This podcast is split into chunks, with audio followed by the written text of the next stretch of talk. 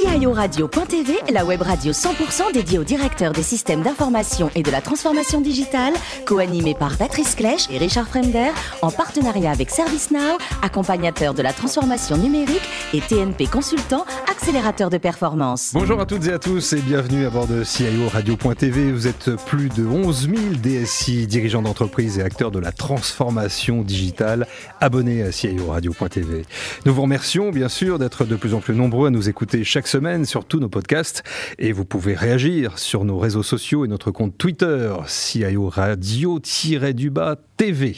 À mes côtés pour co-animer cette émission, Thierry Cartala, partenaire au sein de TNP Consultant. Bonjour. Bruno Buffnoir, Area Vice-président France de ServiceNow. Bonjour et Richard Fremder, rédacteur en chef adjoint de CIO Radio.tv. Bonjour Patrice. Richard, aujourd'hui nous allons parler stratégie. Effectivement Patrice, puisque nous recevons Christophe Legrenzi, président d'Acadis International, conseiller du commerce extérieur de la France et co-auteur de l'ouvrage Pilotage du système d'information et de la transformation digitale. Bonjour Christophe. Bonjour. vous êtes né à Mulhouse, vous êtes ingénieur en informatique, docteur en sciences de gestion et vous commencez votre carrière à la R&D chez BASF. Alors pour moi, BASF, qui suis vieux, hein, ça reste les cassettes audio, les cassettes vidéo, mais pas du tout la R&D.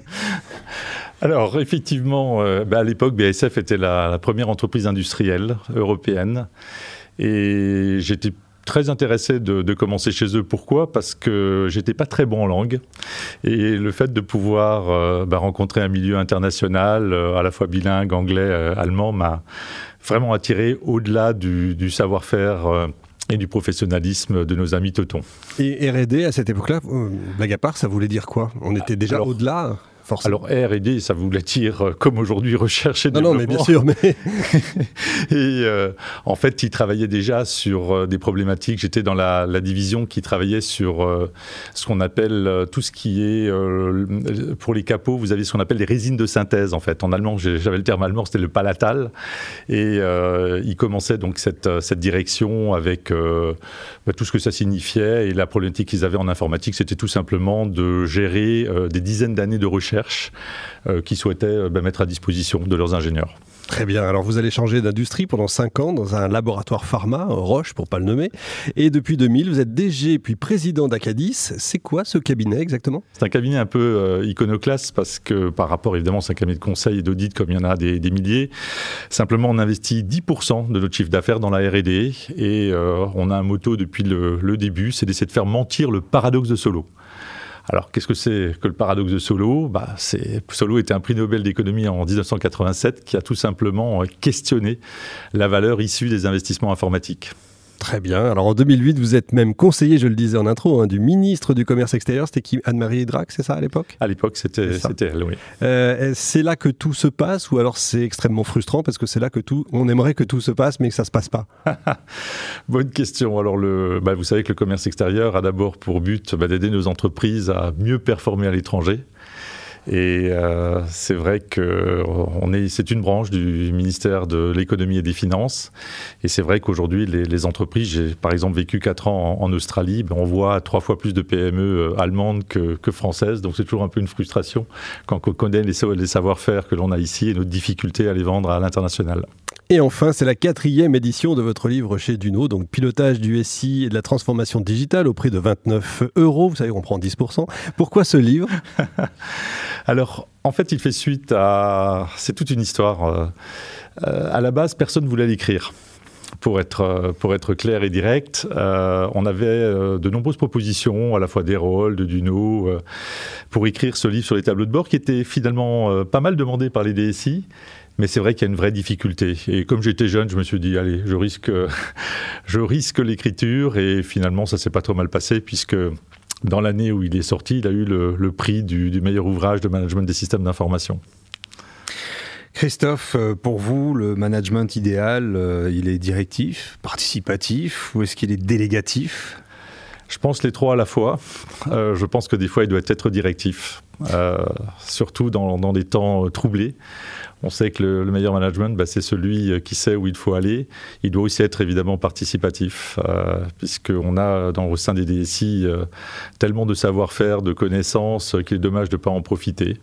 Donc je dirais qu'il est un peu, il doit aussi être fédératif, parce que malheureusement, le DSI ne fait pas tout dans une entreprise. Il a, Il a une, hiérarchie et, doit aussi respecter cette gouvernance-là.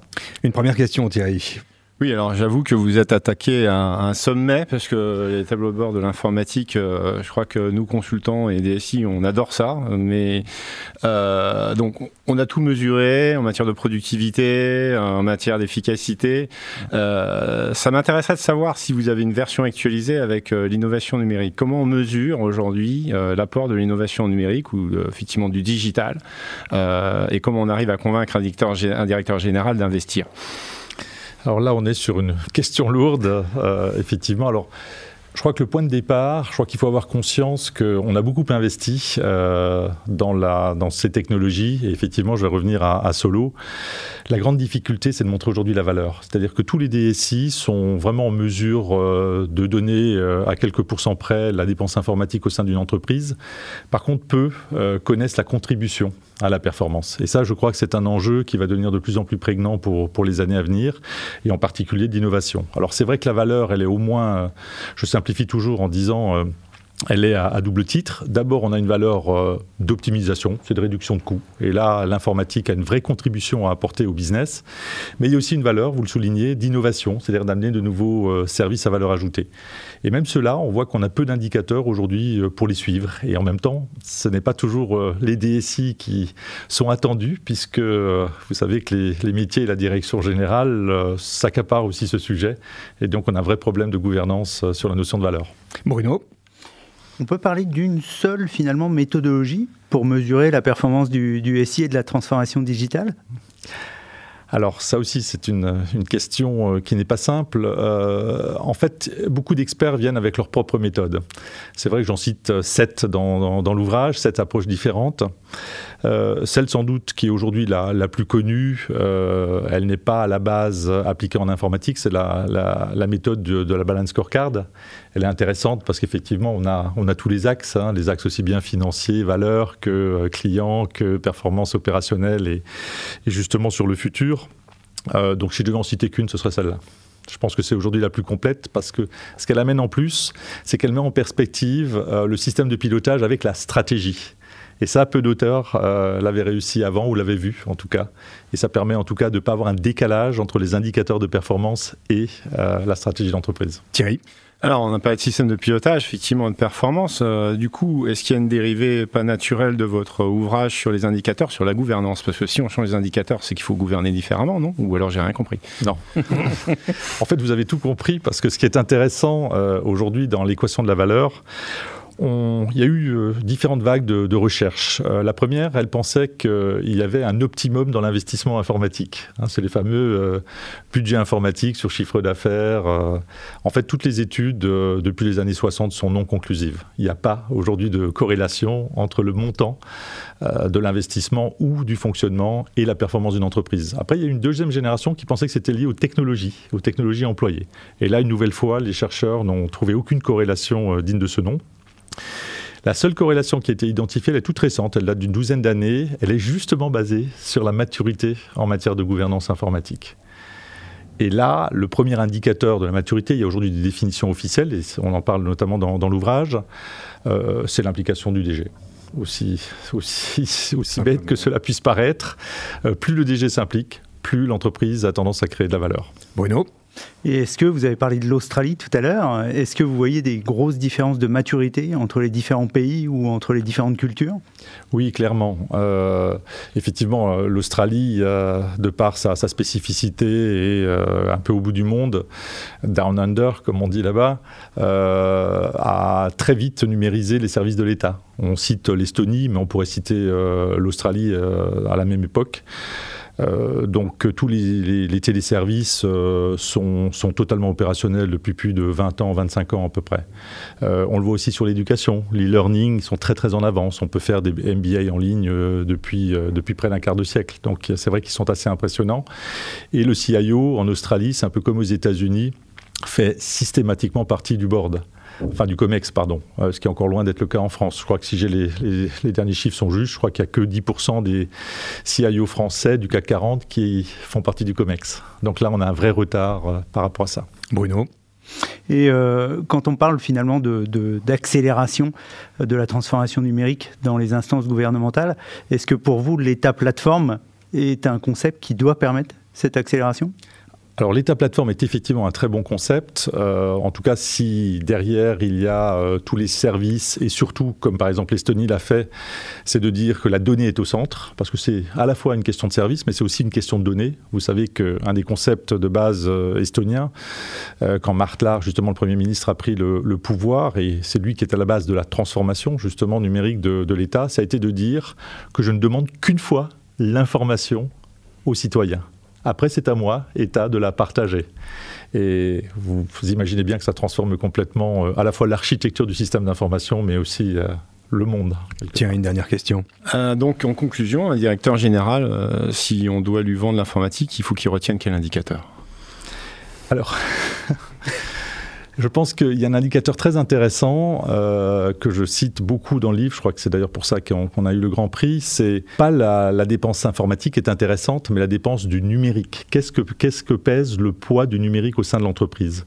Autant l'informatique, ça pèse entre, on va dire 1,5 à 5 euh, du, de la dépense hein, du budget d'entreprise. autant le numérique aujourd'hui pèse dans le monde industriel lourd autour de 25-30%, et dès qu'on est dans les services, c'est plus de 50 à 70%. Donc je crois que s'il n'y a qu'un seul indicateur à suivre, c'est effectivement la dépense numérique et la dépense système d'information, qui elle est quasiment double que, que le budget numérique. Christophe, sur un plan un petit peu plus personnel, on ne naît pas forcément DSI. Euh, vous, vous étiez l'un des meilleurs joueurs d'Europe de moins de 15 ans, football? Oui, alors deux, trois ans plus tard, c'était aux échecs. vous voyez, c'est très éclectique. Le sport et sport cérébral. Et cinq ans avant, c'était non pas, pas que, surtout, euh, c'était avant ski, en ski de ski de rand, enfin ce qu'on appelait ski de fond à l'époque. J'étais dans les trois meilleurs euh, fondeurs français. Ça aurait pu être des carrières possibles pour vous? Euh, Oui, mais ma famille n'étant pas forcément très sportive et très fanat, je reconnais que j'ai pas été poussé. Ça a été un frein. Vous ne pouviez pas Aller plus loin. Peut-être même un accélérateur pour le reste. D'accord. Alors vous l'avez dit, euh, vous avez vécu en Australie, vous avez donc énormément voyagé. Euh, finalement, quel a été votre meilleur souvenir de voyage? Est-ce que c'est vraiment l'Australie? C'est assez, c'est une question aussi euh, intéressante parce que je crois que le meilleur souvenir de, voyage, j'en ai beaucoup déjà d'une part, mais surtout on se rend compte que plus on voyage, plus on a la chance de vivre dans un pays fabuleux. Donc euh, mes souvenirs, je les ai tant en France qu'à l'étranger. Et pour euh, vous détendre, euh, le restaurant, c'est un univers que vous aimez beaucoup, j'imagine.